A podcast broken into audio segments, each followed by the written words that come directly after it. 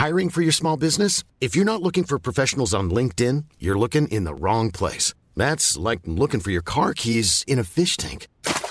LinkedIn helps you hire professionals you can't find anywhere else, even those who aren't actively searching for a new job but might be open to the perfect role. In a given month, over 70% of LinkedIn users don't even visit other leading job sites. So start looking in the right place. With LinkedIn, you can hire professionals like a professional. Post your free job on linkedin.com slash people today.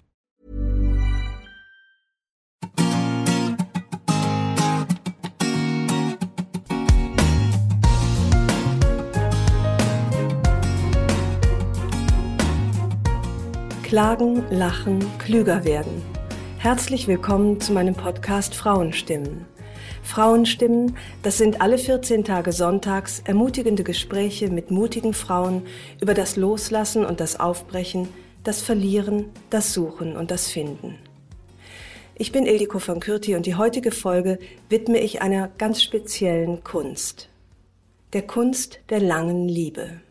Banale Gewohnheit, öde Routine und seit Jahrzehnten die gleichen Probleme. Selbst der Streit wird langweilig. Die Kinder leben ihr eigenes Leben und die Eltern sind eine Zweckgemeinschaft, denen der Zweck abhanden gekommen ist. Immer mehr alte Ehen gehen auseinander. Späte Scheidung liegt im Trend.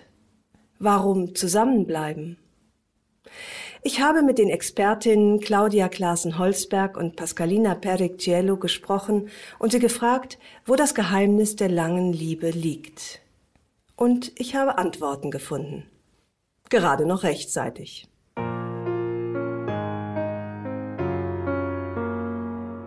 die Paartherapeutin Claudia Klaassen-Holzberg. Ich glaube, dass Frauen mittlerweile mehr bereit sind, eigene Unzufriedenheit nicht mehr irgendwie auszuhalten oder die Schuld bei sich zu suchen oder es doch immer wieder zu übernehmen, sozusagen auf eine Art zurückzustecken, einfach damit die Beziehung erhalten bleibt, sondern unter Umständen sagen, nee, also diese Art von Beziehung ist nicht das, was ich mir wünsche und dann habe ich vielleicht bessere Chancen oder fühle mich wohler, wenn ich das Risiko einer Trennung eingehe. Aber warum dann? Warum nach 20, 25 Jahren, wo man sagt, ach komm, jetzt die restlichen paar Jahre kannst du auch noch mit dem zusammen bleiben? Ja, aber genau, genau, ja, genau aus dem Grund, weil äh, ja viele von den, was wir vorhin so genannt haben, äußeren Klammern, also die gemeinsamen Kinder, die jeweilige Berufstätigkeit, vielleicht auch manchmal noch die, die Sorge für die, äh, für die Eltern oder Schwiegereltern, das gemeinsame Projekt Haus oder was, was auch immer, das läuft ja so langsam aus. Und dann bleibt wirklich das nackte Paar sein. Das nackte Paar, ja. Die Schweizer Entwicklungspsychologin Professorin Pasqualina Pericciello zu langjährigen Partnerschaften. Dass die Aufgabe, sich neu zu erfinden, halt da ist. Und je früher man sich mit diesen Gedanken auseinandersetzt, also ich meine, äh, nicht, dass man jahrelang zuvor Panik schiebt, aber, äh, mhm. aber zumindest sich überlegt, was haben wir denn noch Gemeinsames? Was ist denn, was uns auch noch ähm, beiden äh, wertvoll ist, äh, was, was wir teilen? Und äh, das braucht Gespräche, man muss es ansprechen, man muss es, ähm, äh, man muss vielleicht auch einander Freiräume äh, gewähren und Vertrauen haben und vor allem auch Geduld, weil äh, sich, äh, dieses sich neu definieren, das koinzidiert natürlich mit vielen anderen ähm, Veränderungen, die in dieser Phase stattfinden. Ähm, wir können die Beziehung nicht alleine anschauen äh, und der Ausdruck der Kinder, es sind viele Herausforderungen, Herausforderungen da auf, äh, im Beruf. Also man ist nicht mehr jung, noch nicht alt. Also auch da äh, erfordert, dass man sich neu erfindet. Ähm, die Familie wird älter, die Eltern, die vielleicht auch noch irgendwie Hilfe beanspruchen. Ähm, die körperlichen Veränderungen, die halt auch da sind in diesen Jahren, äh, so Mitte 40, 50, ähm, die sogenannten Wechseljahre für Männer wie für Frauen. Also äh, das alles ist ein, ein ziemliches Paket von Veränderungen und ähm, man tut gut, äh, sich ähm, äh, offen zu halten und, und äh, nicht sich überraschen zu lassen, sondern proaktiv neue Wege äh, suchen und, und mögliche neue Wege zu suchen. So. Jetzt beginnt die Zeit, vor der ich mich gefürchtet habe, seit ich vor 40 Jahren ein unscheinbar aussehendes Buch aufschlug. Ich war fast 16, also aus meiner Sicht erwachsen und vollständig mit den Unbillen des Lebens vertraut.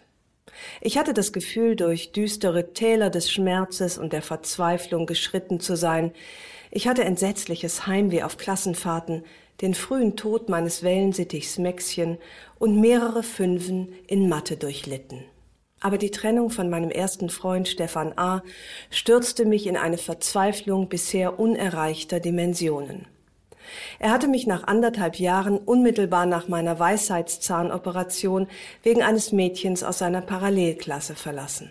Sie war ganz anders als ich, vernünftig, zielstrebig und mit einem Mittelscheitel. Mein Herz zerbrach, weil ich im Spiegel eine sah mit ungeordneten Locken und Zigarette im Mundwinkel, eine, die nicht wusste, wer und was sie werden wollte. Selbstverständlich begann ich zur Trauerverarbeitung damit, einen existenzialistischen Roman zu schreiben, der unvollendet bleiben sollte, Alkohol zu trinken und schwermütige Gedichte zu lesen. Im Bücherregal meiner Eltern gab es eine reichhaltige Auswahl namhafter Dichter und Denker. Versehentlich und dennoch irgendwie nicht zufällig stieß ich auf die Seite 87 der ausgewählten Werke von Kurt Tucholsky. Ich las.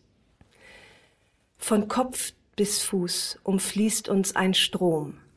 Noch sind wir ein Abenteuer. Eines Tages trennen wir uns, eine andere kommt, ein neuer. Oder wir bleiben für immer zusammen, dann erlöschen die großen Flammen. Gewohnheit wird, was Liebe war. Und nur in seltenen Sekunden blitzt Erinnerung auf an ein schönes Jahr und an Stunden an glückliche Stunden. Ich bekam das Gefühl, dass meine Sehnsucht nach immerwährendem Liebesglück mit Stefan A. töricht gewesen war, ja, dass ich womöglich froh sein konnte, dem lausigen Los, das Dahinsiechen einer langen Liebe erleben zu müssen, entronnen zu sein. Das tröstete mich kurzfristig, bis ich mich wenig später neu verliebte und wieder vergebens auf endloses Glück hoffte.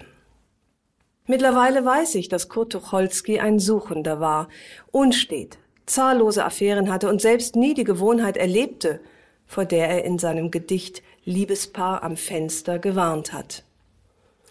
Denn was, verdammt nochmal, ist eigentlich so schlimm an Gewohnheit? Wenn ich mir selbst gegenüber ehrlich bin, habe ich mich nach dieser in Verruf geratenen Gewohnheit Zeit meines Lebens mindestens genauso sehr gesehnt wie nach den großen Flammen der Abwechslung und des Abenteuers. Ich wollte immer beides haben, den Mittelscheitel und die wilden Locken, die Ordnung und das Chaos, Routine und Roulette. Das hat natürlich, das kann man sich ja denken, nur so mittelmäßig geklappt. Ich bin seit über 20 Jahren verheiratet und habe bereits sechs der vom Psychotherapeuten Arnold Retzer in seinem Buchklassiker Systemische Paartherapie beschriebenen Entwicklungsphasen von Paarbeziehungen durchlaufen. Nachdem ich die Stufe Produktionsbeginn mit der Zeugung zweier Söhne und mehrerer Romane und die Phase Produktstabilisierung Wachstum von Kindern und Altersrücklagen erfolgreich abgeschlossen habe, befinde ich mich aktuell im Abschnitt Produktautonomisierung. Das heißt, die Jungs stehen mehr oder weniger auf eigenen Füßen und entlassen ein Ehepaar in eine Freiheit, die zwar oft genug ersehnt wurde, für mich nun aber zunehmend zu einer Herausforderung, ich möchte fast sagen, zu einer Bedrohung wird. Die Kinder gehen aus dem Haus und dann steht man da mit leeren Räumen, tatsächlich in der Wohnung leeren Räumen, aber ja auch in sich selbst. Und ähm, ich ich bin also praktisch noch nicht in der Phase, über die wir jetzt sprechen, aber ich möchte bestmöglichst vorbereitet sein. Und da, da hätte ich ganz gerne einen, ähm, ganz konkrete Tipps.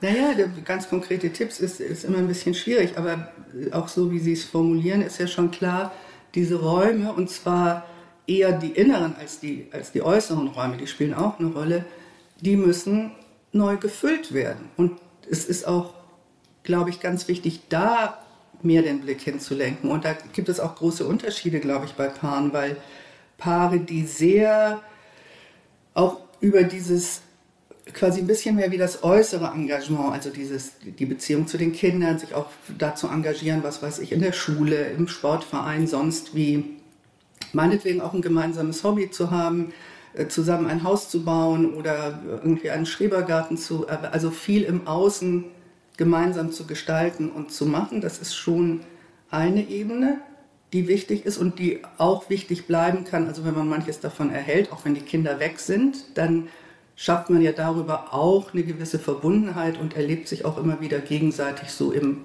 im gemeinsamen Tun. Also man muss ja auch ein, irgendwie ein gutes Team dann sein. So. Mhm. Das kann man aufrechterhalten. Was aber oft gerade in dieser Phase, wo so viel im Außen stattfindet und auch so viel im Außen stattfinden muss, was manchen Paaren da verloren geht, ist wirklich mehr dieser innere Bezug. Also weiß ich wirklich, wo du dich innerlich befindest, wie es dir gerade geht, womit du dich beschäftigst, was sind deine Ängste. Also wenn sie zum Beispiel sagen, oh wow, das steht mir richtig bevor, ich habe alle möglichen Fantasien darüber, wie das werden wird, wenn die Kinder ausziehen oder zumindest nicht mehr so ne, an, an uns als Eltern gebunden sind. Ist das, was teilen Sie das mit Ihrem Mann? Teilt Ihr Mann das mit Ihnen? Können Sie darüber nicht nur sprechen, sondern so ein bisschen wie ein gemeinsames Verständnis davon fühlen, ja, wie geht es uns denn damit und was kommt da vielleicht auf uns zu? Das ist mehr die innere Ebene. Mhm. Und mhm. Paare, die das schon vorher ganz gut konnten, also auch in der Zeit, wo Kinder noch da sind, wo berufliche Herausforderungen noch sehr im Mittelpunkt stehen, wo Karriere noch sehr im Mittelpunkt steht, die haben es leichter, das einfach auch aufrecht zu erhalten. Und es ist sogar oft eher äh, in gewisser Weise auch eine Befreiung und eine Erleichterung, mal mehr Zeit füreinander zu haben, wenn man die füllen kann. Und wenn man vorher auch schon dafür gesorgt hat, dass das was Wertvolles ist. Mir blutet jetzt schon das Herz, wenn der Letzte aus dem Haus geht und ich mhm. äh, und eben denke, ach, diese Räume, die dann frei werden, kann man die dann mhm. eigentlich nicht immer nur durch etwas müde, nur etwas müde ersetzen, weil die Kinder doch das Größte sind. Ja, das, das, äh, ich kann das Ihnen nachempfinden und es wird häufig auch so empfunden, weil die Familien sind kleiner geworden. Es sind nicht mehr sechs, sieben Kinder, es sind äh, in der Regel ein Kind, zwei Kinder, drei Kinder maximal. Und, und die bedeuten uns etwas äh, und die sind uns äh, lieb. Wir müssen aber nicht vergessen zwei Dinge. Äh, das erste ist, äh, die Kinder gehören uns nicht. Äh, mhm. Wir haben eine Aufgabe, sie großzuziehen, ihnen das beste Rüstzeug mitzugeben und das ist Liebe und Vertrauen. Und wenn wir das erfüllt haben, kann uns das auch ganz stolz machen. Das mhm. andere ist eben das Vakuum, das sie dann halt eventuell ähm, äh, hinterlassen. Ähm, wenn Bindungen gut sind, ähm, dann ist es kein Abschied eigentlich. Mhm. Es, äh, die Bindungen existieren auch nachher wichtig. Und man muss äh, nicht meinen, dass wenn die Kinder dann halt auf eigenen Füßen stehen, ähm, dann tatsächlich so abgenabelt sind und, und, und losgelöst. Also da gibt es ja verschiedene Blickwinkel drauf, aber was tatsächlich, ich glaube, auch ein bisschen statistisch oder so unterstützt wird, ist schon, dass diese Phase Wechselfahr äh, Wechseljahre, Kinder verlassen das Haus, bei Frauen oft eher nochmal dieses Gefühl von jetzt starte ich nochmal durch oder jetzt habe ich mehr Freiräume, die ich entweder beruflich nutze oder sozial nutze. Also ich wende mich mehr irgendwie meinem Freundeskreis zu oder ich mhm. unternehme mehr ehrenamtlich oder so. Und die Männer unter Umständen schon eher auf diesem Übergang in den Ruhestand sind und nicht mehr so, also wo es so ein bisschen wie unterschiedliche Dynamiken gibt. Mhm. Der eine mhm. zieht sich schon mehr zurück und die andere möchte gerne noch so irgendwo hin. Ja. Was ja grundsätzlich nicht verkehrt ist, wenn es gelingt, auch darüber irgendwie gut ins Gespräch zu kommen oder tatsächlich auch jeweils zu verstehen, man muss ja nicht unbedingt dann gemeinsam so durchstarten, aber ich glaube, es ist wichtig, in einem Austausch zu, zu bleiben, wo man jeweils verstehen kann, okay, was sind deine Bedürfnisse, was sind meine Bedürfnisse, wo gibt es Überschneidungen, also wo kriegen wir da was Gemeinsames dann hin ähm, und wo ist es vielleicht auch okay, also dass tatsächlich es auch eine stärkere Differenzierung nochmal gibt. Also ein, ich akzeptiere auch, dass du ganz anders bist als ich in bestimmten Bereichen und ich versuche auch nicht mehr, dich da ständig zu verändern, also was sowieso ja oft ein Beziehungsprojekt ist, sondern das ist dieser schöne, äh, dieser schöne Begriff der resignativen Reife, von Arnold Retzer, ja. das auch zu akzeptieren. Also auch die Unterschiedlichkeit und die Begrenztheit. Ne? Also mhm. ich kriege nicht alles in dieser Beziehung, äh, was ich vom Partner oder von der Partnerin haben möchte. Auch wenn die äußeren Bedingungen sogar unter Umständen besser geworden sind, weil uns mehr Zeit zur Verfügung steht. Ausgerechnet dann, wenn sich der Lebenssturm ein wenig legt, sich die Zeit der Kopfläuse, der Brotdosen, der Kinderkrankheiten und der Lernentwicklungsgespräche dem Ende zuneigt, und wenn der eigene Platz im Leben längst gefunden scheint, droht der langen Ehe eine Krise ganz ungeahnten Ausmaßes. Sie hat sich angeschlichen, ist im Verborgenen gewachsen, sie führt nicht zum dramatischen Bruch von Beziehungen, sondern zu ihrem schleichenden Ende. Sie ist kein Unfall, sondern Siechtum. Sie ist kein ohrenbetäubender Knall, sondern ein tonloses Verpuffen. Gewohnheit wird, was Liebe war. Hattest du doch recht, Tucholsky? Ist jede lange Beziehung automatisch eine tragische? Wird aus Sturm und Drang ein laues Lüftchen? Muss ich meine Ehe vor der Zeit retten, die Löcher in sie hineinnagt wie Motten in einen verblichenen Stoff? Unsere Forschungen haben das auch gezeigt und das zeigt auch die klinische Praxis. Ähm, die äh, Dauer, die Länge einer Beziehung ist noch kein Indikator für die Qualität der Beziehung, ähm, weil äh, fast äh, über 40 Prozent unserer Befragten, und wir haben Tausende von Leuten befragt und untersucht, ähm, von langjährigen Beziehungen, also über 20, 25 Jahre zusammen, die, die waren nicht glücklich, aber die, die die, die sagten ja, die Alternative wäre noch schlimmer. Also Status, ja, ja, ja. Statusverlust, ähm, äh, finanzielle Probleme, äh, die haben sich einfach arrangiert.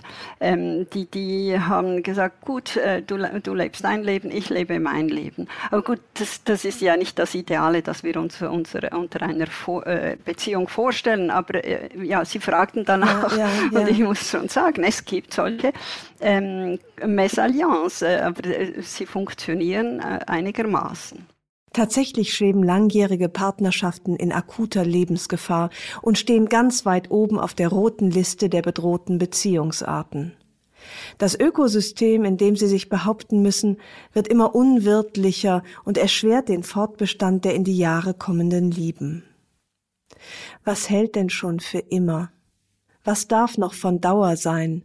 Vieles, was nicht nach kurzer Zeit von ganz alleine kaputt geht, wird entsorgt und ersetzt, weil es nicht mehr dem neuesten Stand der Technik, der neuesten Mode oder den neuesten eigenen Bedürfnissen entspricht. Bei einer stetigen Wertsteigerung der Kurzfristigkeit und Portionierung der Lebensabschnitte, wie es Arnold Retzer nennt, werden lange Ehen zunehmend zur Kuriosität psychologisch mal gesehen, es gibt so Beziehungskiller, die auf die Dauer nicht auszuhalten sind und wo man sagen muss, okay, es ist vielleicht doch besser für die psychische Gesundheit dieser Person, wenn sie sich trennt. Also ich denke hier ähm, an das häufig von in unseren Studien genannte die häusliche Gewalt, äh, wenn das mitspielt oder Suchtprobleme, die die sich mit der mhm. Zeit ganz mhm. stark ausgeprägt haben. Also ähm, in, in, welcher Form auch immer. Äh, oder eben, wenn nur noch Verachtung da ist. Äh, ich meine, das hält ja niemand aus mit, mit der Zeit. Oder wenn immer wieder globale Kritik gemacht, äh, geführt wird. Globale Kritik heißt, ähm, immer bist du so äh, schlampig, äh, immer äh, ähm, meckerst du rum, anstatt dass du ja, äh, in, äh, punktuell dann die Kritik gemacht wird. Oder eben das Gegenteil, die fehlende Kommunikation, wenn man einfach die, die Dinge zu Tode schweigt, äh, weil man meint, ähm, größere Geschichten vermeiden zu müssen oder zu können damit. Und, und das bauscht sich mit der Zeit auf und oder eben auch, äh, was auch immer wieder äh, in den Therapiegesprächen ganz stark herauskommt, ist das fehlende Vertrauen. Also äh, mhm. wenn man wirklich, äh, wenn jetzt äh, zum Beispiel nach einem Fremdgehen oder wieder Fremdgehen, nochmals ja. Fremdgehen, wenn das Vertrauen verloren gegangen ist, da muss man sich schon fragen, will man äh, die, die Kränkungen noch mehr äh, auf sich nehmen oder will man neu starten?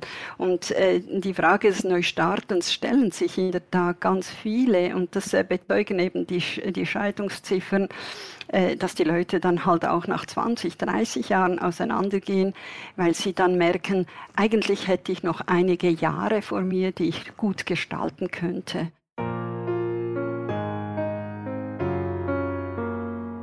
Unsere Existenzform ist die der Rasanz. Wir erwachen im Zeitalter der Ruhelosen, schrieb Roger Willemsen.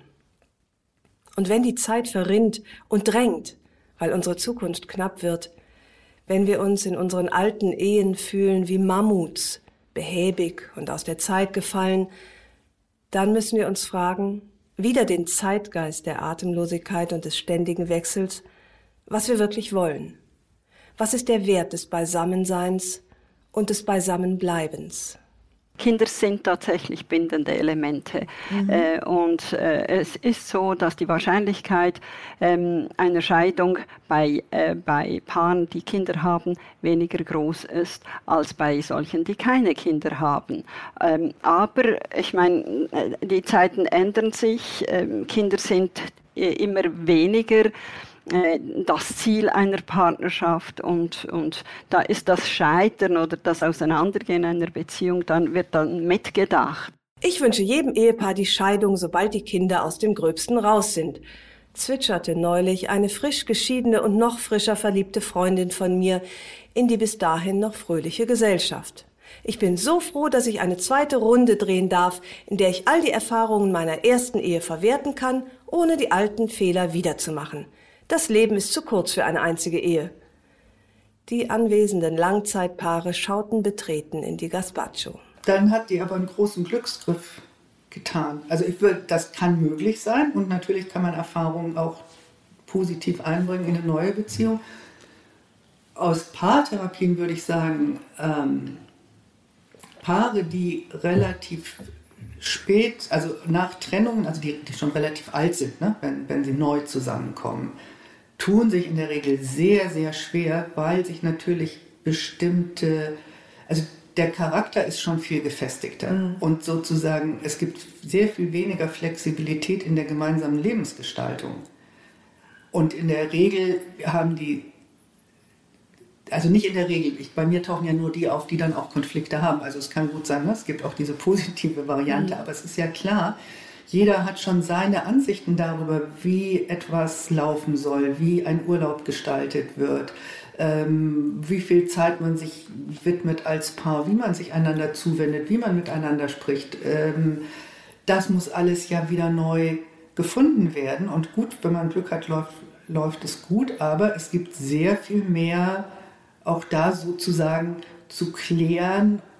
Und es ist auch so, dass die Trennungshäufigkeit steigt mit, also sozusagen dass zweite Ehen oder dritte ja. Ehen geschieden werden, die Wahrscheinlichkeit ist wesentlich höher als bei ersten Ehen. Also, also es ist nicht so wie wenn man aufhört zu rauchen und nach dem ersten Rückfall, nach dem zweiten wird die Wahrscheinlichkeit, naja, dass man wieder anfängt, immer also größer. Es, ist nicht, es, es gibt mhm. keine Garantie dafür, dass auch eine, wenn, wenn jetzt eine neue Beziehung super anfängt, dass die wirklich lange ja. hält. Ach, das beruhigt mich sehr. Aber das zersetzende Gefühl, das Leben zu verpassen, indem man es freiwillig und letztlich unnötigerweise an eine Dauerbeziehung verschwendet, hatte sich bereits wie ein ätzendes Gasgemisch im Raum verteilt. Die Zahlen sind alarmierend und sollten jedes Langzeitpaar beunruhigen, das sich gerade gemütlich zurücklehnen will, weil es glaubt, das Schlimmste sei überstanden.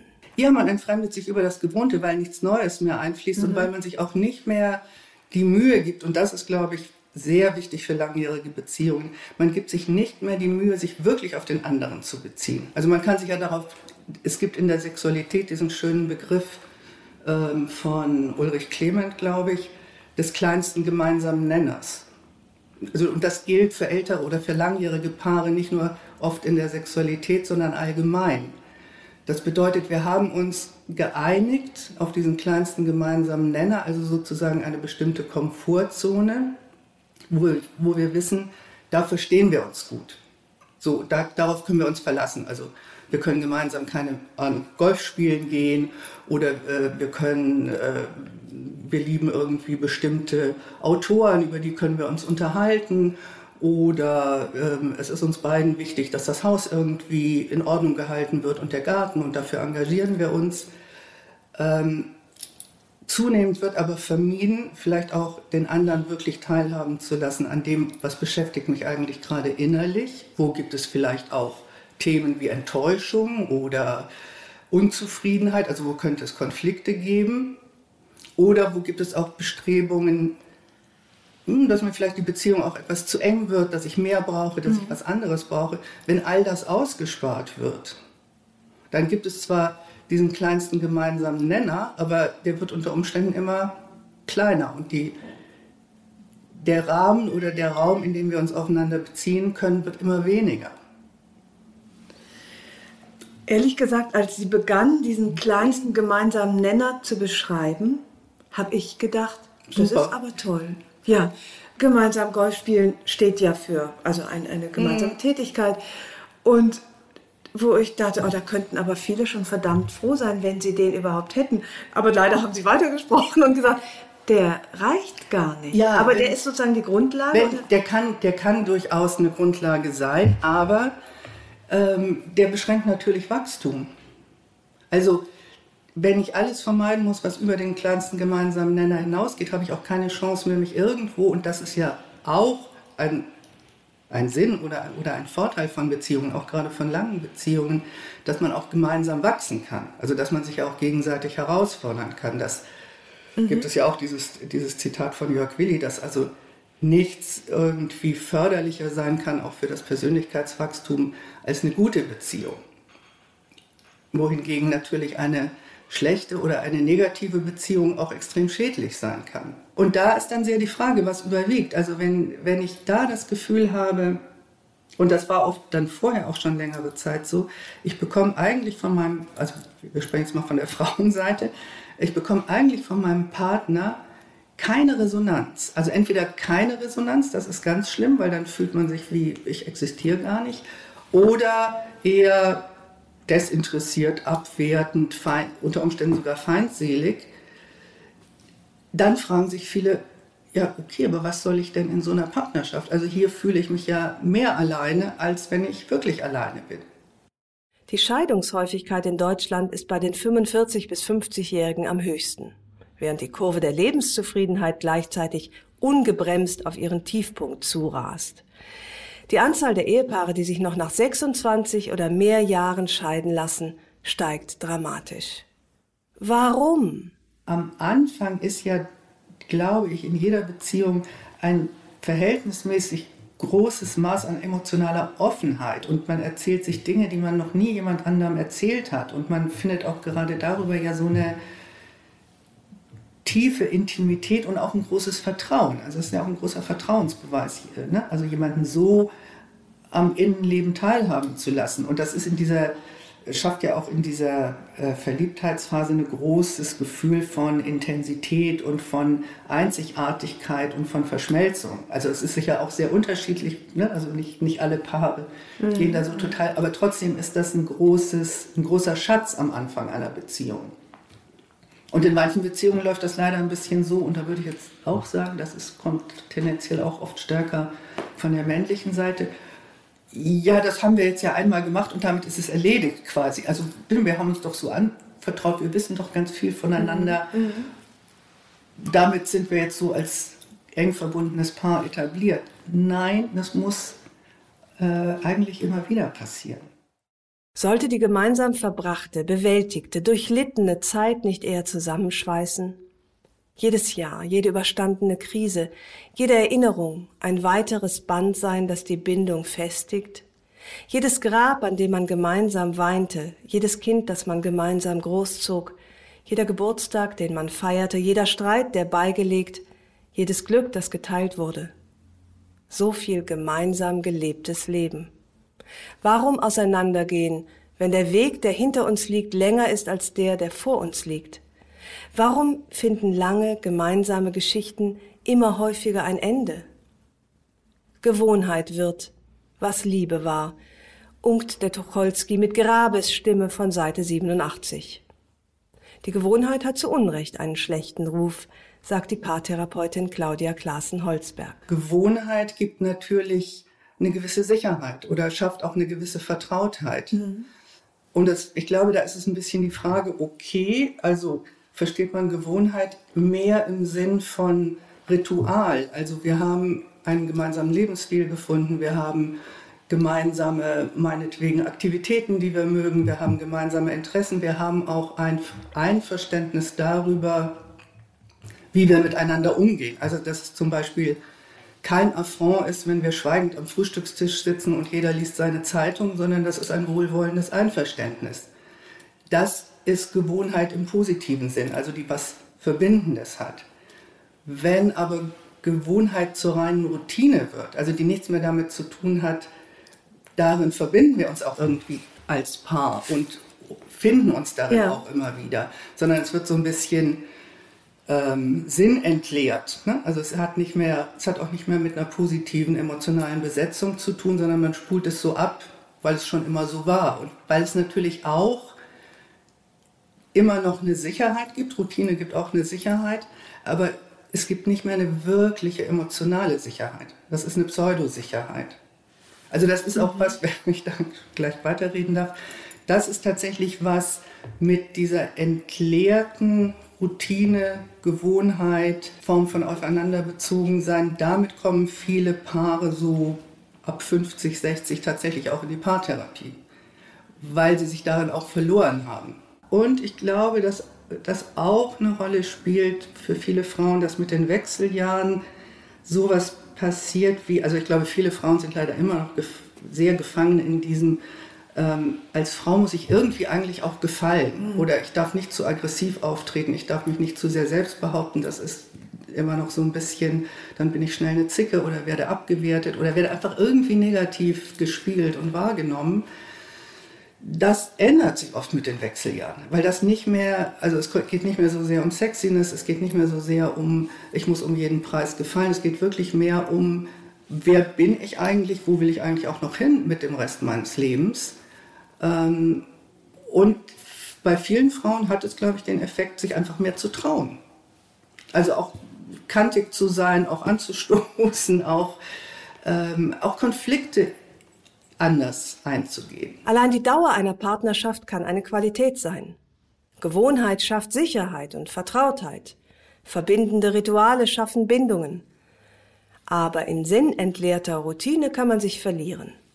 Durch die Einengung auf das Gewohnte entsteht eine innere Entfremdung und der kleinste gemeinsame Nenner wird zur einengenden Komfortzone, der gemeinsames Wachstum ausschließt.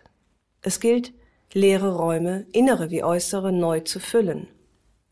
Frauen haben in den Wechseljahren oft das Gefühl, nochmal durchstarten zu können. Männer sind dann aber oft schon in Richtung Ruhestand unterwegs. Dann entstehen unterschiedliche Dynamiken. Zwei Drittel der späten Scheidungen gehen von Frauen aus. Wenn die Harmonie- und Nestbauhormone Östrogen und Progesteron den weiblichen Organismus, die Kinder das Haus und die Männer sich darauf verlassen, dass alles schon von alleine wieder gut wird, wird es in vielen späten Ehen ungemütlich. Frauen entdecken ihre eigenen Bedürfnisse wieder, lachen nicht länger über jeden blöden Witz, bezweifeln bis dato Selbstverständliches, werden kritischer, aktiver, aggressiver, autonomer, wollen nicht in erster Linie anderen gefallen, sondern sich selbst und fragen nicht mehr, Schatz, was möchtest du essen, sondern worauf habe ich Hunger? Je länger ein Paar zusammen ist, desto häufiger geht die Trennung von der Frau aus. Das ist ein ganz, ganz schwieriges Feld, weil davon ja natürlich viel gesellschaftlich oder durch die äußeren Bedingungen auch immer noch bestimmt ist. Also sozioökonomische, kulturelle, diese ganzen Gender-Vorgaben es gibt ja schon auch eine Menge Untersuchungen, also dass auch die auch Männer geraten in hormonelle Wechseljahre zum Beispiel. Nur das ist ganz anders gedeckelt. Okay. Die, also, ja. Weil es auch nicht so offensichtlich ist. Aber die, also Männer haben in, den, in ihren Wechseljahren oft auch große Identitätskrisen und oft größere Selbstwertkrisen als die Frauen. Also und auch oft größere Probleme mit dem Älterwerden. Mhm. Nur das Ganze wird nicht so thematisiert und es gibt auch nicht eine ganze Industrie, äh, die daraus Kapital schlägt und es deshalb auch immer natürlich groß propagiert. Ja, also ja. Wechseljahre, älter werden für Frauen, große kosmetische und sonstige Probleme, gibt es ein Riesenangebot dafür. Gibt es für Männer mittlerweile tendenziell auch, aber das ist, weil es auch nicht zum, Men zum Männerbild passt, mhm. ist es immer noch eher ein bisschen ein Tabuthema, aber es ist nicht so, dass das nicht auch existiert.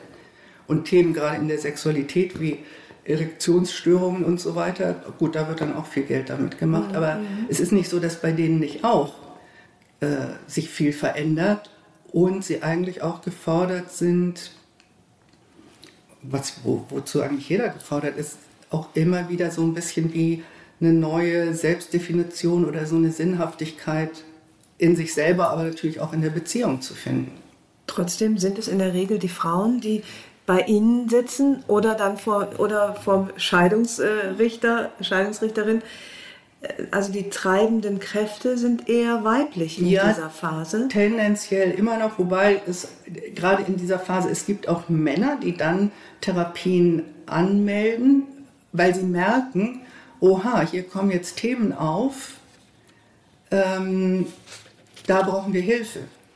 Mhm. Also weil was auch natürlich passiert in dieser Phase ist, dass es ist ja mehr Raum da. Also es ist mehr Raum auch für Gefühle, die man lange auch mit gutem Grund nicht so angucken musste, weil ja es war genug los sozusagen mhm. und es gab auch genug positiv Verbindendes.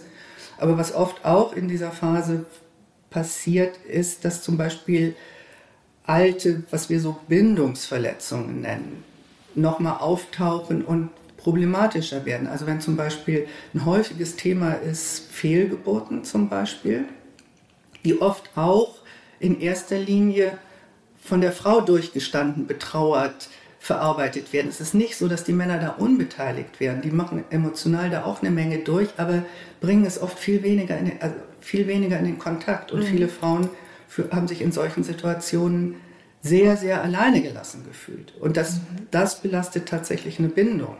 Also es gibt, eben, es gibt diese, also alles, was um existenzielle Geschehnisse, wenn man sich alleine gelassen gefühlt hat, bei einer Geburt, bei einem Todesfall, bei einer schweren Erkrankung. Das, das wirkt nach, wenn das nicht zu dem Zeitpunkt tatsächlich auch gemeinsam durchgestanden werden konnte oder zumindest hinterher darüber gesprochen werden konnte. Ich habe mich da so alleine gelassen gefühlt. Ich habe wirklich an dir, an der Beziehung, an allem gezweifelt. Es war ganz furchtbar für mich und dafür Mitgefühl bekommen. Dann kann es wieder gut werden.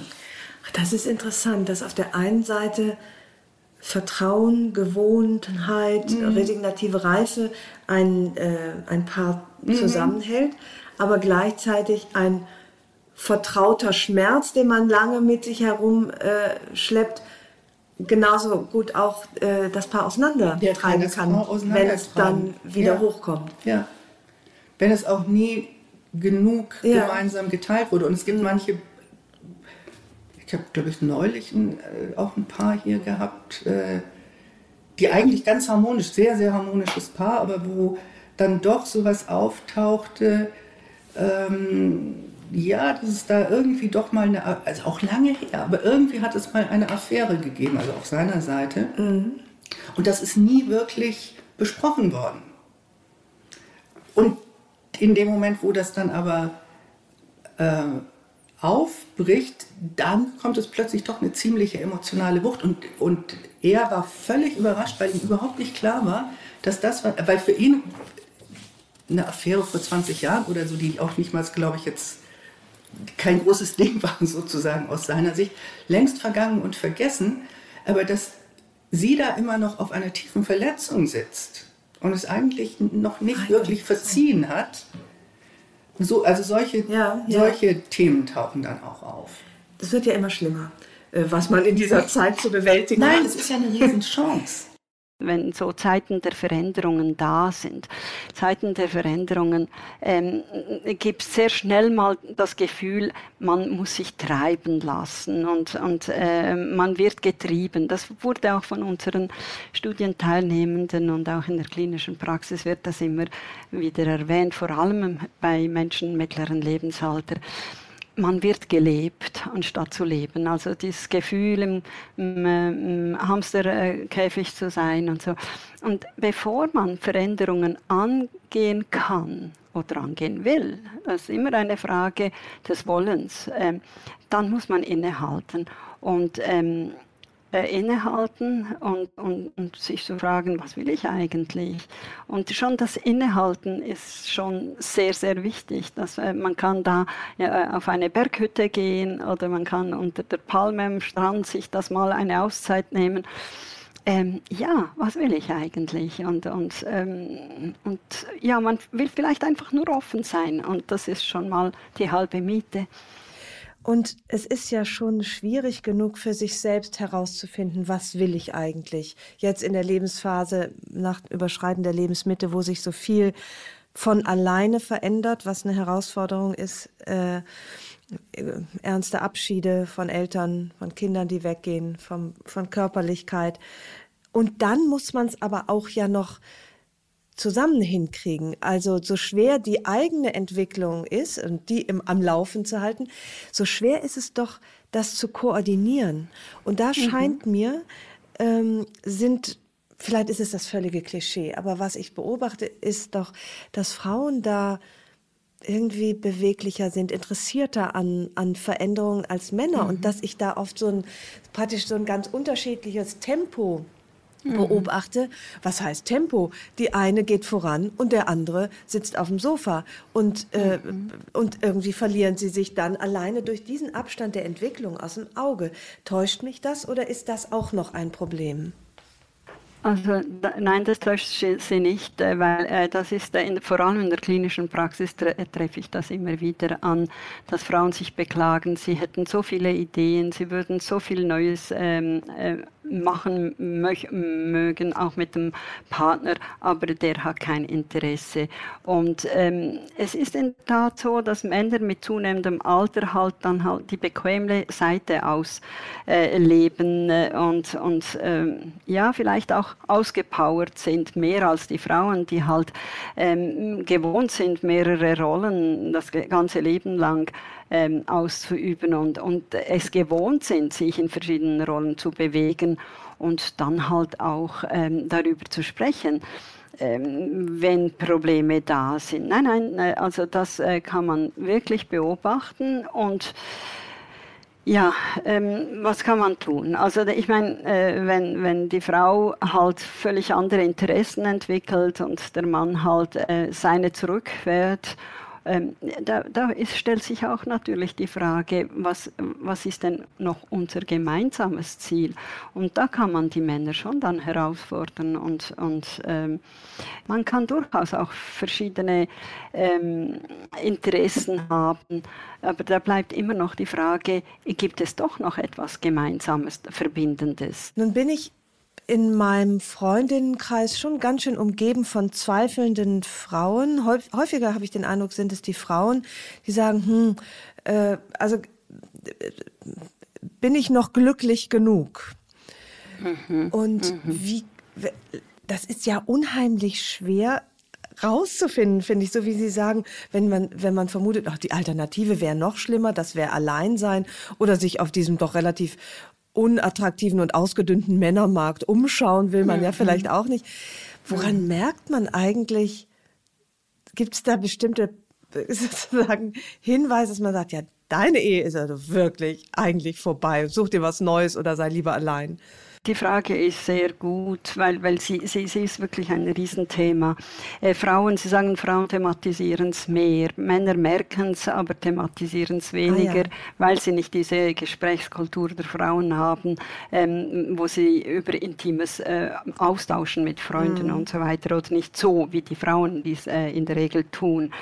Äh, diese Unzufriedenheit äh, ist auch aus der Lebenssituation der meisten Frauen und Männer äh, zu erklären, ähm, namentlich, dass sie in der ersten Lebenshälfte ganz viele Kompromisse gemacht haben, eben der Familie wegen, beruflich ähm, und eben partnerschaftlich.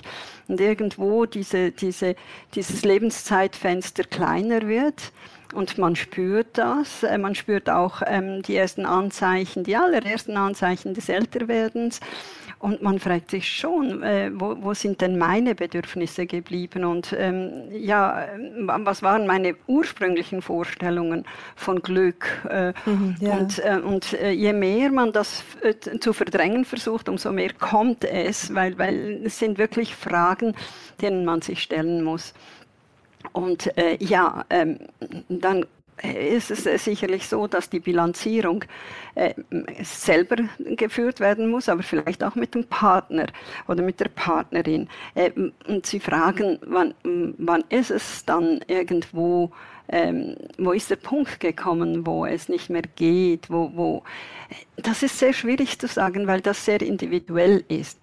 Die Schweizer Entwicklungspsychologin Professorin Pasqualina Pericciello hat die Ergebnisse ihrer Forschung zu langjährigen Partnerschaften in dem klugen und bereichernden Buch Wenn die Liebe nicht mehr jung ist zusammengefasst. Was in den Anfängen der Liebe wünschenswert und wichtig war, wird zum Korsett. Vertrautheit wird zu Überdruss. Die Symbiose zum Käfig. Das sich gut kennen wird als Stillstand der Beziehung wahrgenommen. Die lange Liebe ist ein heißes Thema, sagt sie. Es ist ein großes Paket an Veränderungen, dem Paare nach dem Überschreiten der Lebensmitte ausgesetzt sind. Bindende Elemente gehen verloren, Entfremdung beginnt und auf die Frage, was hält uns eigentlich noch zusammen, wird keine Antwort mehr gefunden. Es ist ein Thema, das viele betrifft, weil die meisten Scheidungen, äh, die erfolgen ja in der Regel, ähm, wenn die Kinder ausgezogen sind oder am Ausziehen sind, wo, wo, wo man so äh, den Eindruck hat, man hat jetzt äh, die elterlichen Pflichten erfüllt. Äh, die meisten Scheidungen in Deutschland und in der Schweiz äh, werden Ende 40, Anfangs 50 ähm, äh, durchgeführt. Also äh, es ist so das Scheidungsalter das häufigste. Und ähm, ja, ähm, was sind die Gründe in der äh, und was kann man dagegen tun? Das ist eine gute Frage. Häufig ist es schon so, dass die Beziehung eine gewisse Patina erhalten hat. äh, äh, ja, man hat so Gewohnheiten und äh, häufig, ähm, nicht natürlich nicht bei allen, aber häufig äh, hat man sich über die gemeinsame große Aufgabe der Kinder definiert. Also das ist das große gemeinsame Projekt Projekt. Und, ähm, und äh, ja, die meisten Gründe, weshalb dann die Ehen auseinandergehen oder die Partnerschaften, äh, äh ist, ist, dass äh, die Leute sich entfremdet haben. Also man hat äh, den eigenen Job vorangetrieben, ähm, die eigene Entwicklung und äh, die Partnerschaft über die, die, Kinder definiert. Und wenn die Kinder dann nicht mehr da sind oder, oder zumindest weitgehend äh, autonom, dann äh, kommt diese Lehre, äh, die, die dann stark empfunden wird. Was, was hält uns eigentlich noch zusammen? Was ist unser gemeinsames Projekt? Und ich denke, äh, viele Partner, Partnerinnen, äh, die antizipieren das, so wie Sie es ja tun. Sie antizipieren, da kommt was auf mich zu, wie kann man sich vorbereiten?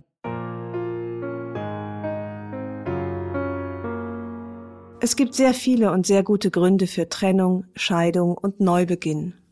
Darum soll es jetzt nicht gehen. Denn der Tatsache, dass späte Ehen immer häufiger auseinandergehen, steht die Tatsache gegenüber, dass trotz aller Widrigkeiten so viele Paare zusammenbleiben. Immerhin zwei Drittel trotzen der Macht der Gewohnheit und lassen sich, ganz wie vertraglich vereinbart, vom Tod scheiden. Oder fügen sie sich still aus Angst vor dem Alleinsein werden auf silbernen und goldenen Hochzeiten stets Feiglinge gefeiert, die den Absprung nicht gewagt und ihre Neugierde ihrer Bequemlichkeit geopfert haben? Welche guten Kräfte sind es, die Paare zusammenhalten? Wie heißen die Schutzengel der langen Liebe?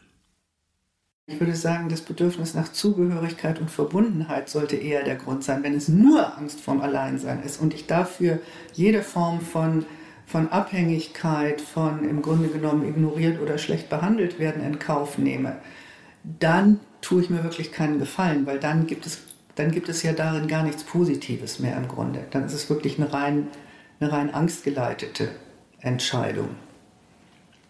Aber die, die, ich finde, das ist ein großes Dilemma, jetzt auch gerade noch, glaube ich, in unserer Generation, weil dieser Wunsch nach Bindung und nach Zugehörigkeit so stark an die Paarbeziehung gebunden ist. Also ich hoffe sehr für die Zukunft, dass es auch Lebensformen gibt, wo sich das anders verteilt. Also wo es Lebensgemeinschaften gibt, die größer sind ne, als zwei Personen, egal welche Form äh, das findet. Oder meinetwegen so Großfamilienmodelle. Mhm. Aber wo ein Stück davon ähm, abgedeckt und befriedigt werden kann, ohne dass man unbedingt jetzt in dieser Beziehung bleiben muss oder sich trennen, aber wieder eine neue genau, Paarbeziehung ja, eingehen ja, muss. Ja. Also da würde ich mir auf jeden Fall viel mehr für die Zukunft genau, Flexibilität. Weil die Angst, allein zu bleiben, das heißt ja immer, ich habe Angst, keinen Partner mehr zu finden.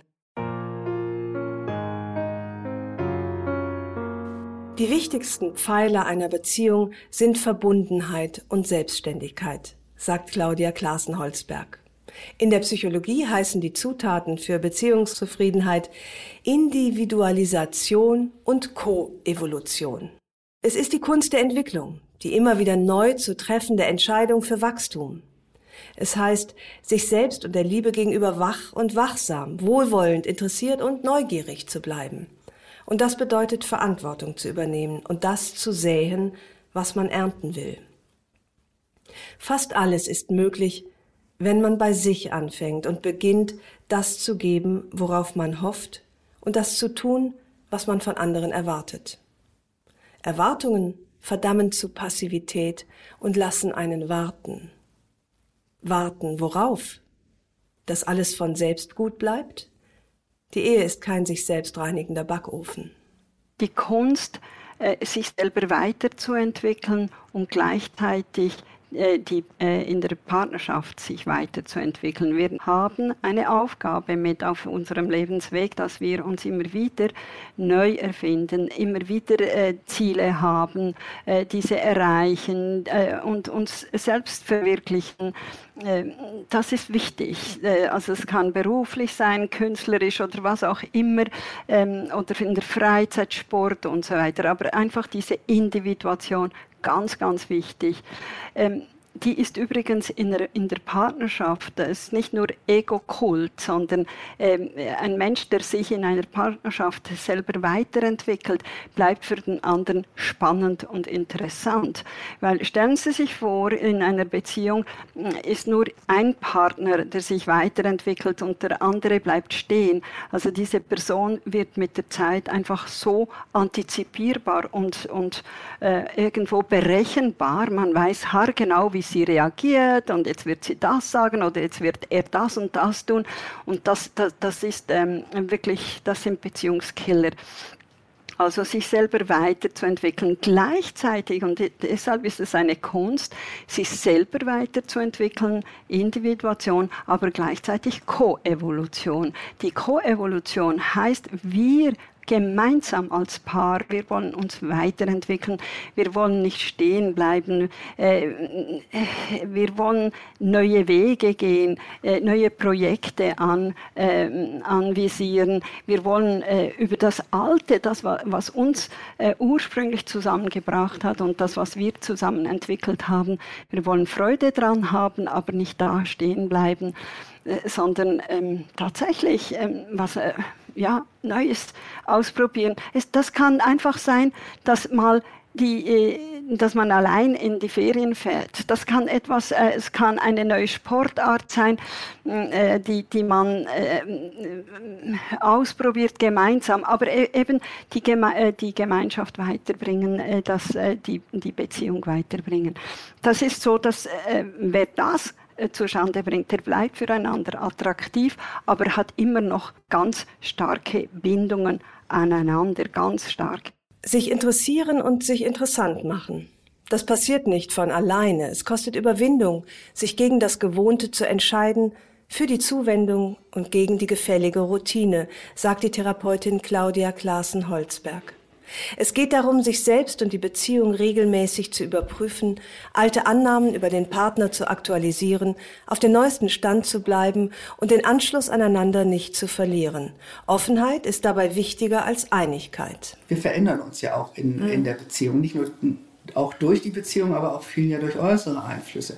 Und es gibt dieses schöne äh, von, von Gottman, also von dem amerikanischen Papst der Paartherapie und Paarforschung, gibt es ja, dass, dass er sagt, okay, also auch gerade für langjährige Paare ist es wichtig, ähm, die sogenannten, er nennt das Love Maps, also die Landkarte des Innenlebens des Partners oder der Partnerin auch immer wieder zu aktualisieren. Mit dieser Landkarte meint er sowas wie, was weiß ich eigentlich über dich? Also ist deine Lieblingsmusik immer noch die mhm. von damals oder ähm, was war das letzte Mal, wo du dich besonders gefreut hast? Oder also bin ich up to date mit dem, mhm. ne, was und dann merkt man, also da merke auch ich oder da merken auch mein Mann, äh, nö, da haben wir aber auch länger nicht hingeguckt oder da ja, gibt es richtige Lücken. Mhm, so, mhm. da dürfen Sie mich jetzt bitte nicht fragen.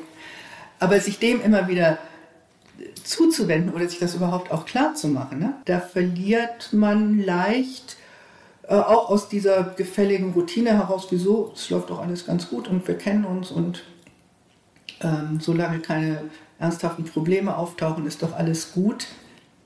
Ja, aber vielleicht nicht gut genug. Mhm, mh. Also man muss sich schon auch immer wieder sowohl für den anderen interessieren und ich glaube, es gibt auch eine andere Seite, die ist auch gar nicht so einfach sich auch immer wieder interessant machen.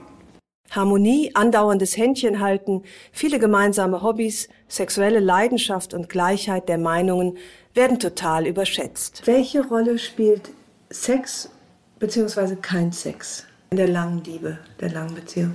Also generell gibt es, da gibt es auch so Untersuchungen dazu, die Häufigkeit nimmt ab, aber das fängt auch schon relativ früh an, also jetzt nicht erst mit über 50 oder so. Ähm, die Qualität kann aber durchaus sich verbessern, weil es auch mehr sexuelle Erfahrung gibt und auch, glaube ich, gerade Frauen zunehmend äh, sich nicht mehr so dem Leitbild oder nicht mehr dem folgen, okay, es geht in erster Linie darum, die männlichen Bedürfnisse zu befriedigen oder ganz viel auch so von der, von der öffentlichen Rezeption von Sexualität ist ja immer noch sehr stark von Männerblick auf Frauen oder von Männerverständnis von Sexualität geprägt. Und da Frauen doch sehr viel mehr anfangen, ihre eigenen Bedürfnisse einzubringen oder sich dafür auch mehr Raum zu nehmen. Und auch da gilt sowas wie auch mit der Sexualität. Es ist ja immer ein bisschen so wie, äh, ja, guter Sex gehört unbedingt zu einer Beziehung, lebendiger Sex gehört unbedingt zu einer guten und glücklichen Beziehung und auch da ähm, sollte man sich möglichst weiterentwickeln oder das, ne, das hat einen ganz hohen Stellenwert. Auch da gilt eher, ja, es geht mehr darum, sind, sind beide damit zufrieden und glücklich. Also sind beide mit dem, was, dem, ist, was, was ist, nicht erfüllt, ist. weil die mhm. Probleme ja. entstehen immer durch unterschiedliche, ja. durch ja. unterschiedliche Ansprüche. Äh, sowohl was die Frequenz als auch was, was die Qualität anbelangt. Und es gibt durchaus Paare, ähm, die langjährig zusammen sind und wo Sexualität keine so große Rolle mehr spielt und die trotzdem eine gute Beziehung ja. führen. Und es gibt Paare, wo Sexualität ähm, sowas wie, es hat nicht mehr diese hohe Bedeutung, aber es ist eine schöne Bereicherung auf jeden mhm. Fall und es ist auch etwas, worin worin man ja auch immer noch mal eine andere Art von Intimität, Nähe und Vertrautheit erlebt. Also wo ja. es schon auch ein sehr ja. wichtiger, ja. gerade auch manchmal vielleicht in schwierigen Zeiten, kann es immer wieder eine gute Verbindung schaffen. Und es gibt Paare, die auch sexuell noch sehr aktiv bleiben. also so, äh, auch da denke ich, ist es wichtig, auf jeden Fall in der Kommunikation darüber zu bleiben. Mhm. Also mhm. schon auch zu schauen, was brauchst du, was brauche ich, was, wo wollen wir vielleicht was verändern, wo ist es, wo ist es gut so, wie es ist. Und es gibt so, habe ich auch schon mal gelesen, ich weiß jetzt nicht mehr genau wo, irgendein Paartherapeut, der auch die These oder sogar Sexualtherapeut die These aufgestellt hat, dass, dass eigentlich bei Frauen nach den Wechseljahren die Lust eher steigt, auch vor dem Hintergrund, dass eben nicht mehr Empfängnisverhütung und all das irgendwie eine große Rolle, also es ist so eine andere Freiheit nochmal gibt. Es ist nicht an Fortpflanzung mhm. mehr gebunden, sondern es ist wirklich nur noch Sexualität, Lust, Bezogenheit. Äh, und es für Männer tendenziell auch, weil eben Erektionsstörungen und so weiter häufiger auftauchen, ähm, eher sogar die Lust abnehmen kann.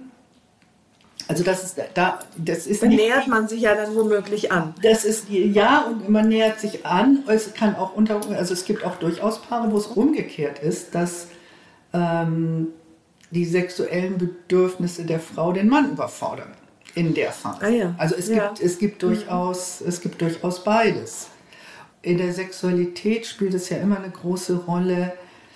Ähm, dass sehr viel angenommen wird oder, oder es wird sehr viel schon vorauseilend vermieden. Also wenn ich mal die Erfahrung gemacht habe, das und das ist nicht gut gelaufen, da gab es Enttäuschung, ähm, da gab es irgendwie äh, vielleicht sogar dann Streit oder einer hat sich, eine, einer hat sich noch mehr zurückgezogen, dann werde ich das vermeiden. Und das wird nicht ausgesprochen. Also ganz viel mhm. von diesen Zyklen ähm, man traut, auch da der kleinste gemeinsame Nenner, man traut sich immer weniger und man traut sich auch immer weniger schon überhaupt irgendwie körperliche Nähe einzuleiten oder äh, äh, zu riskieren. Das wirkt sich, das wirkt sich negativ aus. Weil dann ah ja. wird es mhm. immer weniger möglich und es wird auch irgendwie immer negativer besetzt. Also eher so mit oh, unangenehme Gefühle, Enttäuschung, Beschämung,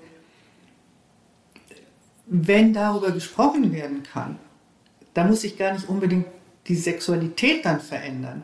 Aber wenn es eine Offenheit darüber geben mhm. kann, oh, da und da fand ich es wirklich enttäuschend oder äh, da hatte ich Angst, du bist enttäuscht, aber es stellt sich raus, nee, du warst gar nicht enttäuscht oder es hätte dich gar nicht enttäuscht ja. oder äh, ja, da habe ich mich einfach auch geschämt und mich das und das nicht getraut.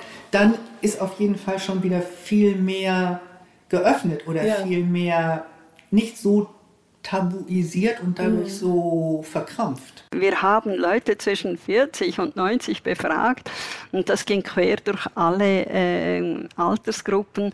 Äh, die Sexualität spielt natürlich eine Rolle, aber äh, ich denke, die randständige Bemerkung der, äh, derjenigen, also der, der Sexualität, denke ich, dass Sexualität natürlich mit, äh, mit dem Alter ähm, äh, und mit der alternden Liebe, mal in Anführungszeichen, ähm, neu definiert wird. Sexualität äh, bei jungen Leuten äh, oder bei neuen Beziehungen äh, im jungen oder im mittleren Alter äh, hat natürlich eine stark sexuelle Komponente, also miteinander äh, sein und, und äh, ja, schlafen und so weiter.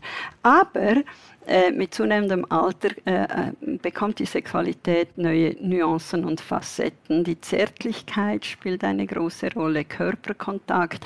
Ähm, äh, es, es, wird äh, verfeinert. Es ist eine, eine weite Form von Sexualität und wenn man halt, da, wenn man halt die Leute dann befragt, was, was für eine Rolle spielt die Sexualität, dann denken sie automatisch an, ähm, an, an die geschlechtliche Sexualität. Sexualität, aber die wird mit der Zeit halt sehr breit interpretiert und das ist ja auch gut so. Das ist aber meistens ein unbewusster Prozess, der einfach mhm. stattfindet. Man fängt an, immer mehr unter Umständen aufzugeben, nicht mehr zu probieren. Also in der Sexualität läuft es dann auch so. Wir, wir machen nur noch das, nur noch die Handgriffe, nur noch die Annäherungsversuche, von denen wir genau wissen, da gibt es keine Enttäuschung, da gibt es keine Zurückweisung, da gibt es aber vielleicht auch sehr viel weniger Aufregung, sehr viel weniger Lust und sehr viel weniger Neues zu erleben. Mhm. Also das kann man übertragen auch auf die anderen Lebensbereiche. Also weniger wichtig ist eigentlich, was geschieht, mhm. sondern dass man über das Geschehende spricht. Und man muss sich auch nicht unbedingt einig sein. Mhm, nee, man muss sich nicht einig sein. Aber Kommunikation ja wie offen, wie, wie offen ja. können wir da ja. sein mit ja. unseren Bedürfnissen oder auch mit unseren Ängsten oder weil dann gibt es natürlich auch ein anderes Verständnis und man ist nicht so, also gerade in der Sexualität ist man oder sind, sind viele Menschen ja schnell bereit, äh, alles Mögliche rein zu interpretieren.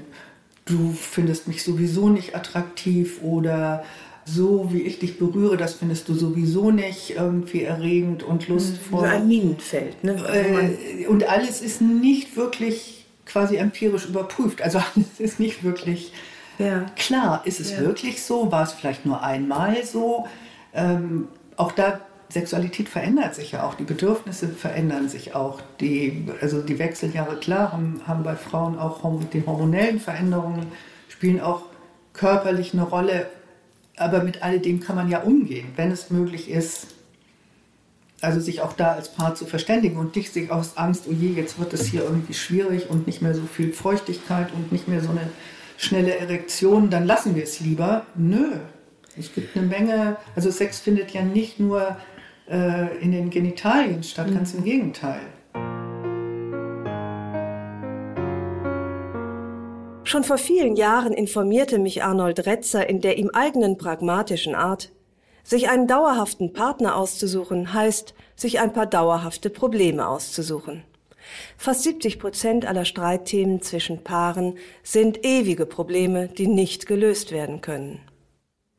Ehrlich gesagt hatte ich mir mein Eheleben mal gemütlicher vorgestellt – eine Heimat, ein Rückzugsort, in dem Vertrautheit, Wärme und Sicherheit herrschen, ein Kontinuum der Behaglichkeit und der Selbstverständlichkeit und vielleicht ab und zu ein Streit, von dem ich schon vorher weiß, wie er ausgehen wird. Berechenbarkeit ist ein Beziehungskiller, sagt Professorin Pericciello und zerstört damit meinen Traum der immerwährenden Komfortzone. Äh, schauen Sie doch das locker äh, an. ähm, sich neu erfinden äh, hat natürlich wunderbare Chancen. Stellen Sie sich vor, Sie würden festgenagelt auf Ihre heutige Identität. Sie macht das, also sieht man auch bei Schauspielern, wenn Sie halt eine, in, auf eine Rolle fixiert werden, äh, das ist wie ein Gefängnis. Irgendwann passt das nach, natürlich nicht mehr.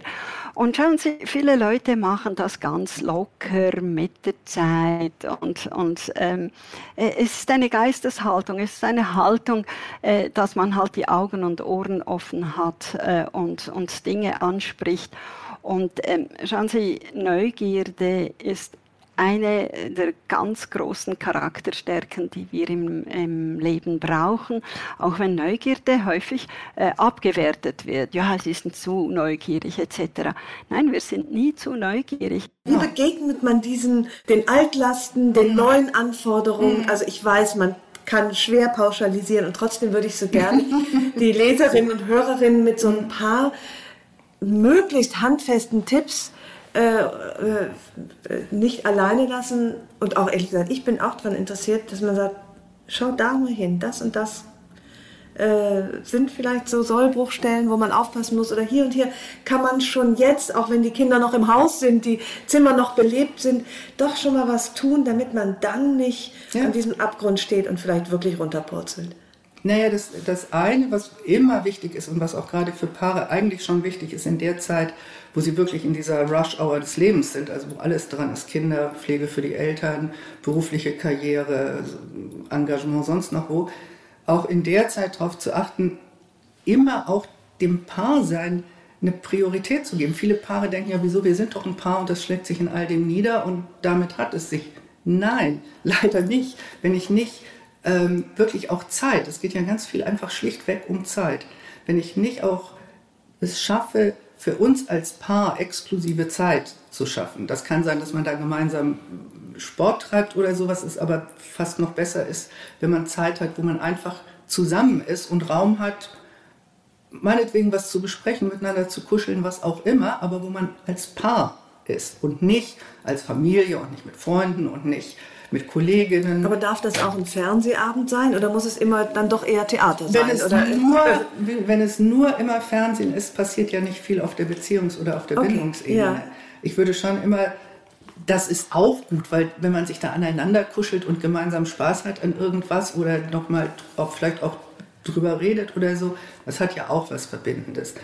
Bedeutet aber noch nicht, ähm, dass wir uns wirklich begegnen auf dieser Ebene von also was ich, was ich immer wieder betone, so, wo bist du innerlich und bist du auch für mich erreichbar, wenn ich jetzt zum Beispiel gerade entweder dir irgendwas mitteilen möchte, was mich wahnsinnig freut oder auch was, was mich beängstigt oder wo ich traurig bin, gibt es dafür Raum.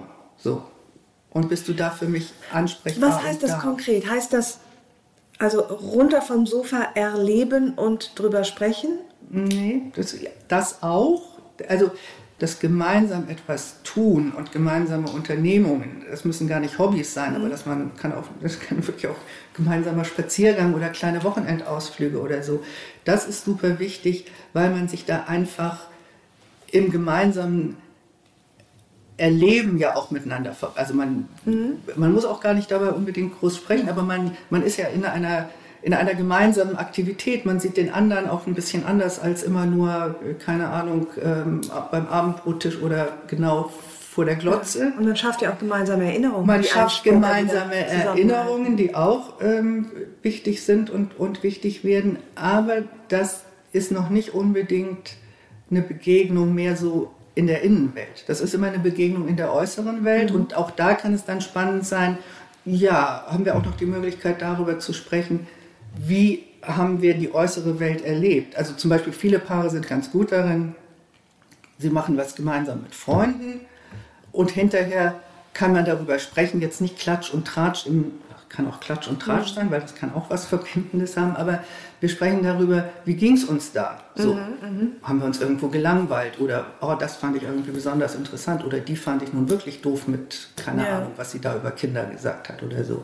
Das schafft ja auch nochmal ich weiß ja nicht per se, wie hat mein Partner den Abend erlebt mhm. oder wie hat mein Partner mich an dem Abend erlebt oder wie habe ich ihn an dem mhm. Abend mhm. erlebt. Mhm. Also das schafft ja immer noch mal eine, ein anderes, ähm, eine andere Nähe, wirklich eine, eine andere Nähe. Und das muss ja gar nicht ständig sein, aber immer mal wieder. Und Paare, die das sozusagen ohnehin immer schon ein bisschen gepflegt haben, können das gut weiter fortsetzen, auch wenn die Lebensumstände sich geändert haben, oder können es dann eben auch nochmal intensivieren, ausbauen. Für andere Paare ist das oft tatsächlich eine Herausforderung, sich da wieder mehr drum zu kümmern, sowohl um die gemeinsamen Aktivitäten als auch um Begegnung. Also eigentlich geht es um Begegnung und Begegnung muss auch nicht unbedingt Gespräch sein. Also kann auch kann auch sein, ähm, wir machen zusammen, auch gar nicht im Studio, wir machen zusammen Yoga oder äh, wir auch sehr beliebt, nochmal einen Tanzkurs zu buchen oder so. Da, weil das, also gerade ein Tanzkurs ist natürlich auch was, okay, da müssen wir uns nochmal so aufeinander mhm, mhm, einstimmen ne? und wirklich irgendwie einen gemeinsamen Rhythmus finden und so. Das sind alles Möglichkeiten. Und auf jeden Fall ist es wichtig für Paare und auch gerade für die Frauen, sich darüber klar zu sein, dass das ist ja kein plötzlicher Umbruch, das sind ja auch so mehr so schrittweise Prozesse. Aber sich darüber klar zu sein, dass sich da doch einiges verändert und dass es auf jeden Fall immer auch eine Chance ist.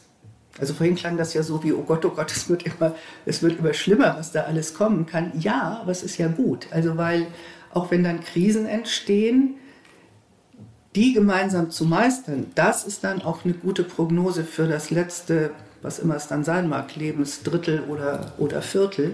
Es gelingt, wenn Weiterentwicklung geschieht. Also ich, wenn ich mich umschaue, sehe ich aber doch ganz klischeehaft ehrlicherweise viele Frauen, die, äh, die so an ihr etwas hartleibigen Männern rütteln und, mhm. und wo das dann doch ähm, eher auch mal auseinandergeht und die Beziehungsebene ist ja jetzt vielleicht eh nicht die Lieblingsebene von Männern, gerade wenn, dann ist es so, dass vielleicht das berühmte Beziehungsgespräch, was ich kenne eigentlich keinen Mann, mhm. der das mhm. freiwillig sucht.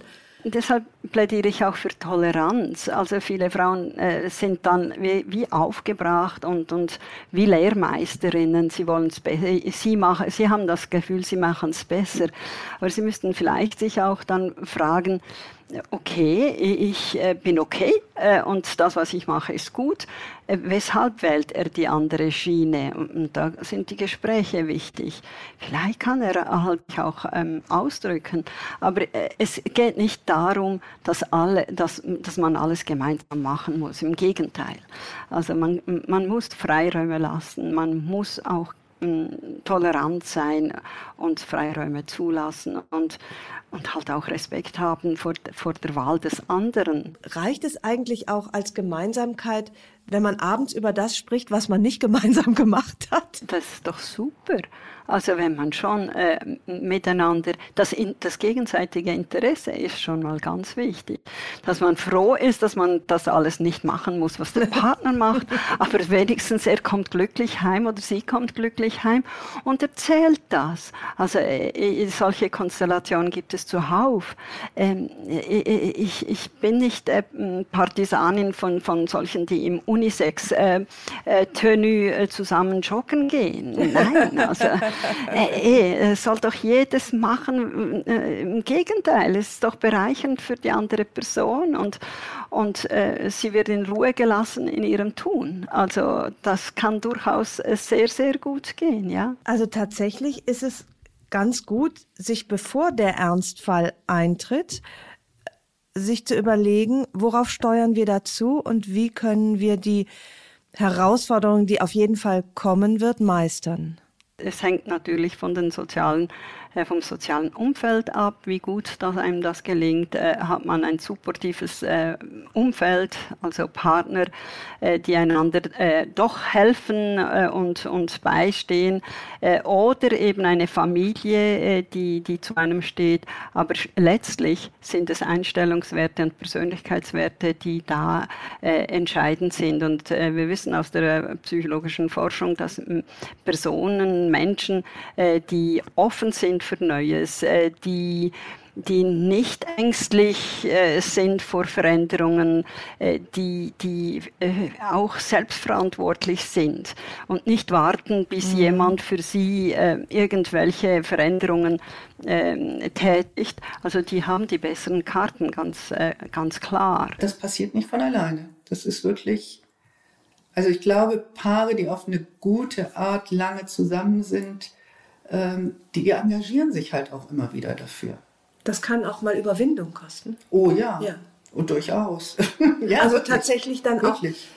auch gegen das eigene Bedürfnis ruhig mal sagen, jetzt stelle ich dir mal ein paar Fragen, mhm. habe zwar eher Lust auf Fernsehen, aber ja. ich bemühe mich. Veränderung kann immer nur von mir ausgehen. Was ich vom anderen erwarte und mir wünsche, okay, kann ich immer gucken, ja, aber was tue ich denn dafür? Oder ne, also wo gebe ich was rein in die Beziehung ja. oder wo bewege ich mich auf, auf den anderen zu? Das bedingt, dass man miteinander spricht. Man muss nicht alles zerreden, aber Kommunikation ist wichtig. Kommunikation kann natürlich auch, äh, das sind Blicke, Gesten, ähm, ein Streicheln, ein, Lächeln. Äh, Kommunikation ist ganz, ganz wichtig.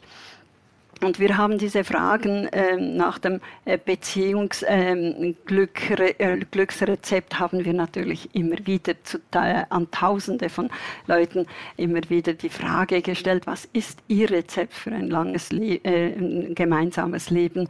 Und ähm, da kommen wir immer wieder auf dieselben ähm, Elemente. Das ist eben neben der Kommunikation auch die Wertschätzung und der Respekt. Äh, weil wenn das verloren geht, wenn ich ähm, halt äh, meinen Partner verachte oder meine Partnerin, das geht an den Selbstwert der anderen und, und ähm, das ist ganz, äh, und das Vertrauen natürlich äh, mhm. ist äh, ganz wichtig. Äh, interessant ist, ähm, Treue äh, ist, ist, ist, je älter die Leute sind, das ist noch etwas ganz, ganz Spannendes. Je älter die Leute sind, so mit 40, 50 ist es noch die sexuelle Treue, die da äh, hochgehalten wird, aber, aber es kommt schon ein, das andere Element, dass man ein Auge zudrückt, wenn mal mhm. eine Entgleisung oder ein Fremdgehen da ist, aber die emotionale Treue muss da sein. Also das Vertrauen, sie hält zu mir oder er hält zu mir. Es gibt immer Phasen, wo die Liebe oder die, diese auch intensiveren und zugewandten Gefühle zueinander tatsächlich so versickern wir haben dann immer so ein Bild wie, okay, aber ein bisschen so wie unterirdisch fließen sie schon weiter. Also das Vertrauen gibt es dann schon auch. Ne? Es ist jetzt gerade nicht spürbar und es fühlt sich hier auch gerade etwas öde und trist an. Aber ich vertraue darauf, dass der Strom wieder ins Fließen kommt und ich ahne auch schon, gut, wir sind beide Paartherapeuten, äh, wahrscheinlich könnte ich auch was dafür tun. Also wahrscheinlich bin ich auch gerade irgendwo vernagelt, bockig, äh, aggressiv, nicht interessiert, was auch immer. Und das kann man sich auch mal zugestehen. Denn ähm, auch meine Forschungen haben immer wieder gezeigt, dass eine späte Scheidung zum Beispiel auch für erwachsene Kinder, die auch vielleicht schon verheiratet sind, äh, ein ganz massive psychische Spuren hinterlassen. Also es sind ihre Eltern, äh, die, die sie zusammen äh, wissen wollen. Das ist ihr Refugium, ihr Zufluchtsort und äh, sind ihre Vorbilder schlussendlich. Und wenn das auseinandergeht, die leiden wahnsinnig viel. Also es sind ja. nicht nur die Jugendlichen ähm, und, und, die Pubertierenden, die da die großen äh, ja. Schäden davon tragen, aber auch ähm, Verheiratete haben da wirklich ihre liebe Mühe. Äh, das heißt mit anderen Worten, die Eltern sind immer noch ganz wichtig. Äh, und und äh, auch wenn sie Familie gründen und so weiter. Also äh, ja, also äh, ich würde da sie so trösten wollen, sagen, gute Bindungen bleiben gute Bindungen ja, und sie. Ja. Das ist Gut, kein Verlust. Das ist angekommen. Was Sie sagten, so die Kinder, die auf eigenen Füßen stehen. Ich habe das Gefühl, ich also bei aller, ich äh, habe ja einen Beruf und bin ganz erfüllt von dem, was ich tue. Und trotzdem habe ich diesbezüglich auch das Gefühl, dass ich ich auch auf eigenen Füßen dann wieder stehen muss, wenn meine Kinder aus dem Haus gehen. Also auch, mhm. das ist auch, finde ich, eine mhm. Form von äh, ja, wieder anders zurechtkommen und, ja, und ja. irgendwie auch erwachsen werden oder älter werden ja, oder so. Es sind neue eben. Freiräume. Ja, es sind neue Freiräume, mhm. Frau von Köthe. Es sind neue Freiräume. Ich finde es ganz positiv und beflügelnd, wie Sie über die lange Liebe sprechen. Diese Freiräume, die sich auftun, das gehört, finde ich, auch Fantasie dazu, die zu füllen. Genau. Also Sie, Sie sagen es. Wo kriegt man Ideen her, wenn einem die Fantasie vielleicht fehlt, weil man doch eben im Laufe des Lebens etwas müde geworden ist, müde des Partners, der Arbeit, der des mhm. sich ständig äh, überlegen, was what's next. Ähm, was beflügelt die Partnerschaftsfantasie? Was beflügelt die Partnerschaftsfantasie? Ähm, das In sich gehen vielleicht, das äh, sich befassen mit den ursprünglichen Träumen, mit der ursprünglichen Liebe, die man damals empfunden hat. Das ist auch etwas, das, das in der Paartherapie immer wieder an, ähm, besinnen Sie sich, wie, wie sind Sie zusammengekommen, was, was waren die Werte, die Sie zusammengebracht haben. Ähm, Fantasie auch in Bezug auf ähm, äh, ja, äh, sich neu zu erfinden, ist natürlich sehr schnell mal gesagt.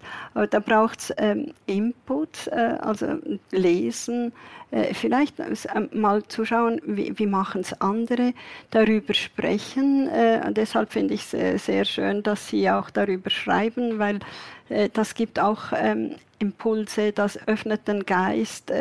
wir müssen einfach halt ähm, einen offenen Geist haben, ein, eine offene Haltung. Und dann kommen die Eindrücke und, und äh, Fantasie und Kreativität äh, entsteht dort, wo man eben, und da wiederhole ich mich gerne, entsteht dort, wo man nichts als selbstverständlich äh, äh, annimmt, wo, wo man sagt, äh, wo man staunend immer wieder sagt, ach, guck mal, eine Blume. Äh, viele Leute entwickeln diese ähm, diese Fähigkeit erst dann, wenn sie wirklich in eine Krise geraten. Und deshalb äh, finde ich die Krisen, die es äh, in der Partnerschaft gibt, immer wieder, und, aber vor allem in dieser Zeit, äh, finde ich, ähm, sollte man halt als äh, Zeichen ähm, wahrnehmen, eine Chance, sich neu äh, zu definieren. Ähm, äh, Krisen sind immer ein Zeichen, dass etwas verändert werden muss. Und die, das macht weh.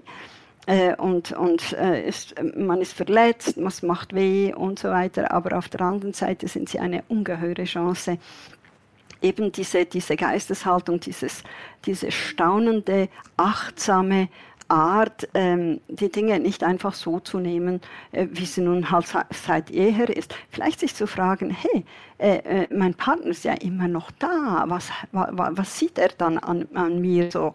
Ähm, vielleicht, dass man äh, auch das Gespräch entsprechend sucht. Äh, ich glaube, es ist eine Haltung und, und ähm, eine Charakterstärke, der Offenheit, der Neugier, ähm, ja, äh, des äh, Staunenkönnens und vielleicht auch äh, noch eines, äh, es tönt wie eine Predigt, ist es aber nicht. Mhm. Ich komme aus der positiven Psychologie und ja. da sind Charakterstärken halt etwas ganz, ganz Wichtiges. Dankbarkeit vielleicht. Vielleicht sollten wir dankbar sein für mhm. das, für alles, was man zusammen erlebt hat, das Gute wie das äh, vielleicht nicht so gut gelungene. Äh, dass man sagt, hey, ähm, dankbar zu sein äh, für das, was man hat. Es ist doch toll, ja, was ich da hingekriegt ja. habe. Zwei ja. Kinder etc. Neue Wege gehen, Sexualität neu entdecken und anders definieren, offen bleiben, das Alte wertschätzen und trotzdem dem Neuen Raum geben. Nichts ist selbstverständlich. Die Schutzengel der langen Liebe heißen Ruhe, Neugier, Disziplin und Standhalten. Standhalten den verlockenden Versprechungen des ständigen Beginnens und sich nicht verunsichern zu lassen von dem kollektiven Schwärmen, von den Türen, die sich öffnen, sobald sich eine Türe schließt, von den Chancen, die eine ungewisse, aber goldene Zukunft bereithält. Was, wenn die Zukunft gewiss scheint und die Tür offen bleibt? Gewohnheit wird, was Liebe war. Ach ja, weißt du was? Du hattest überhaupt keine Ahnung, Kurt Tucholsky. Liebe ist Gewohnheit. Und die vornehme Aufgabe der lange Liebenden ist es, sich aneinander zu gewöhnen und sich dennoch nicht im Gewöhnlichen zu verlieren. Das sind die Tapferen und die Mutigen, die sich Tag für Tag der Gewohnheit stellen und sie durch Aufmerksamkeit, Neugier und Fantasie dem Stillstand zu entwinden. Die dauerhafte Liebe ist kein Geheimnis. Sie ist kein gütiges Schicksal. Liebe ist keine Frage der Liebe, sie ist eine Frage der Einstellung und des Bewusstseins. Das ist die große, die größte Kunst. Bleiben ohne stillzustehen, verweilen ohne zu ermüden.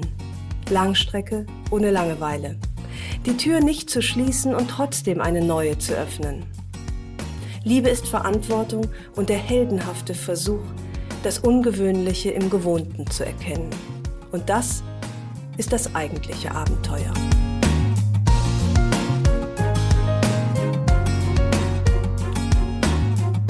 Herzlichen Dank fürs Zuhören.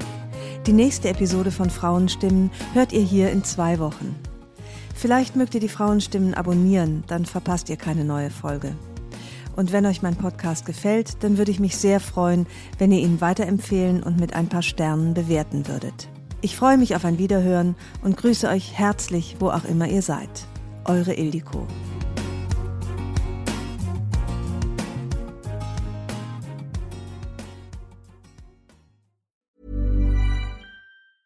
Mom deserves the best, and there's no better place to shop for Mother's Day than Whole Foods Market. They're your destination for unbeatable savings, from premium gifts to show-stopping flowers and irresistible desserts. Start by saving 33% with Prime on all body care and candles. Then get a 15-stem bunch of tulips for just $9.99 each with Prime. Round out Mom's menu with festive rosé, irresistible berry chantilly cake, and more special treats. Come celebrate Mother's Day at Whole Foods Market.